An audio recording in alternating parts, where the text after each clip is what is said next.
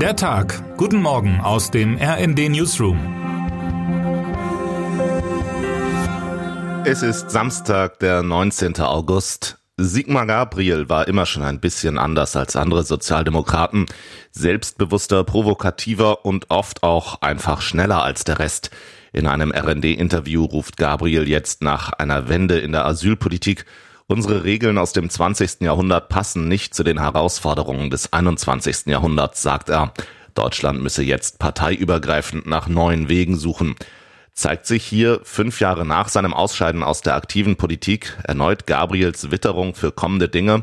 Schon im Januar 2022, als noch niemand in seiner Partei dies für möglich hielt, forderte er ebenfalls gegenüber dem RND eine tabulose Debatte über deutsche Waffenlieferungen an die Ukraine steht auch beim Thema Asyl eine Zeitenwende an. Der langjährige SPD-Chef weiß, dass er jetzt erneut ein Fass aufmacht. Das wird zunächst lauten Protest der Pro-Asyl-Szene auslösen.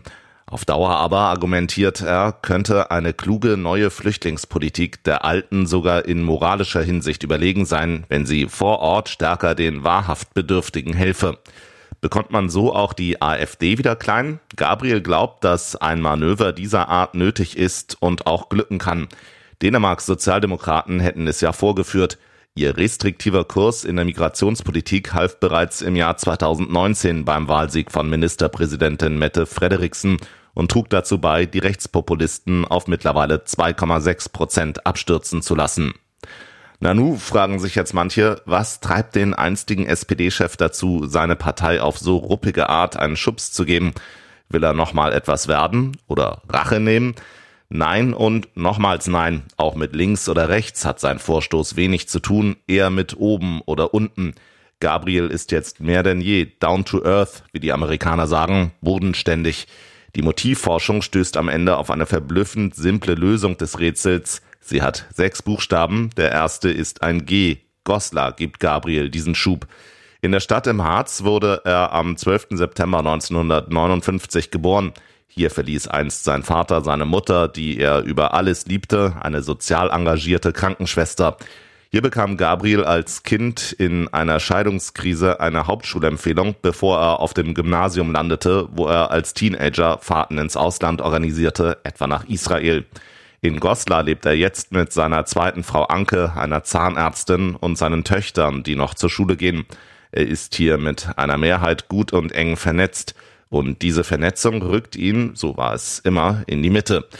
Zu allen Zeiten gewann Gabriel den Wahlkreis Goslar direkt mit Ergebnissen weit über 40 Prozent. So etwas führt zu einem breitbeinigen politischen Lebensgefühl ganz eigener Art, die heutige Co-SPD-Bundesvorsitzende Saskia Esken kennt so etwas gar nicht. Sie holt in ihrem baden-württembergischen Wahlkreis nur klapprige 17,2 Prozent der Stimmen. Auch bundesweit liegt Eskens SPD ein historisches Drama im aktuellen Deutschland-Trend von Infratest DIMAP bei 17 Prozent, abgehängt wie noch nie von Union 27 und AfD 21. Was ist da alles schiefgegangen? Wo ist die Bodenhaftung? Zu Gabriels Glaubenssätzen gehörte stets, dass man eine Politik, die man über den Gartenzaun hinweg dem Nachbarn nicht erklären kann, am besten gleich bleiben lässt. An diesem Punkt sieht Gabriel heute ein schmerzliches Manko. Immer mehr Deutsche, sagt er, haben Zweifel an der Handlungsfähigkeit ihres Staates, auch abseits des Themas Asyl. Negative Erfahrungen gebe es mittlerweile in verblüffend vielen Bereichen Bildung, innere und äußere Sicherheit, Infrastruktur. In dem Interview meldet sich ein erfahrener Mann mit weitem Horizont zu Wort, einer, der kein Profil mehr sucht, sich aber ernsthaft Sorgen macht. In Camp David, dem Landsitz des US-Präsidenten, wird heute mal wieder Geschichte geschrieben. Joe Biden hat den japanischen Premierminister Fumio Kishida und den südkoreanischen Präsidenten Yoon Suk-yeol erstmals zu einem Dreiergipfel gebeten. Im Dreieck Washington, Tokio, Seoul soll es künftig eine ständige Kooperation geben militärisch, politisch und wirtschaftlich. Ziel ist es, die Diktaturen in China und Nordkorea in Schach zu halten. Die landschaftlich schöne Umgebung dürfte helfen, die zur Abfassung der Verträge nötige Harmonie zu finden. In Camp David hängt man die Jacken über den Stuhl und blickt ins Grüne. Die Wälder des Catoctin Mountain Parks im Bundesstaat Maryland boten schon die bekannte Kulisse des von US-Präsident Jimmy Carter ausgehandelten Camp David Vertrags, der 1978 zum Frieden zwischen Israel und Ägypten führte. Biden bearbeitet derzeit seine asiatischen Gesprächspartner mit beeindruckender Einfühlsamkeit. Unvergessen ist in Südkorea die Reaktion Bidens auf einen persönlichen Moment im Weißen Haus. Bei einem Abendessen brachte der ungewöhnlich musikalische südkoreanische Präsident den Gästen ein Ständchen mit einem Vers aus dem Song American Pie. Biden erhob sich und überreichte John als Geschenk eine Gitarre, signiert von Don McLean, der das Lied geschrieben hat. Die Fußballfans in Deutschland können sich an diesem Wochenende endlich wieder den drei großen B widmen. Bier, Bratwurst, Bundesliga. Die drei Wörter sieht man auf Deutsch mitunter auch im Ausland. Restaurants an Touristenmeilen werben auf diese schnörkellose Art um Kundschaft. Zumindest den Bremer Fans dürfte das Stadionbier gestern Abend am Ende nicht mehr geschmeckt haben. Der SV Werder kassierte zum Auftakt der aktuellen Bundesliga-Saison eine 0 zu 4 Heimklatsche gegen den amtierenden Meister Bayern München. Bei den Gästen bewies vor allem 100 Millionen Mann Harry Kane sofort seine Klasse, gab die Vorlage fürs Führungstor und traf später auch selbst. Termine des Tages. Banken und Aufsichtsbehörden in aller Welt verfolgen heute mit Spannung die weitere Entwicklung im Fall des angeschlagenen chinesischen Immobilienkonzerns Evergrande.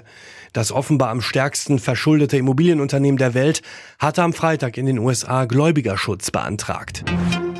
In Celle kommt Niedersachsens AfD zu einem Landesparteitag zusammen.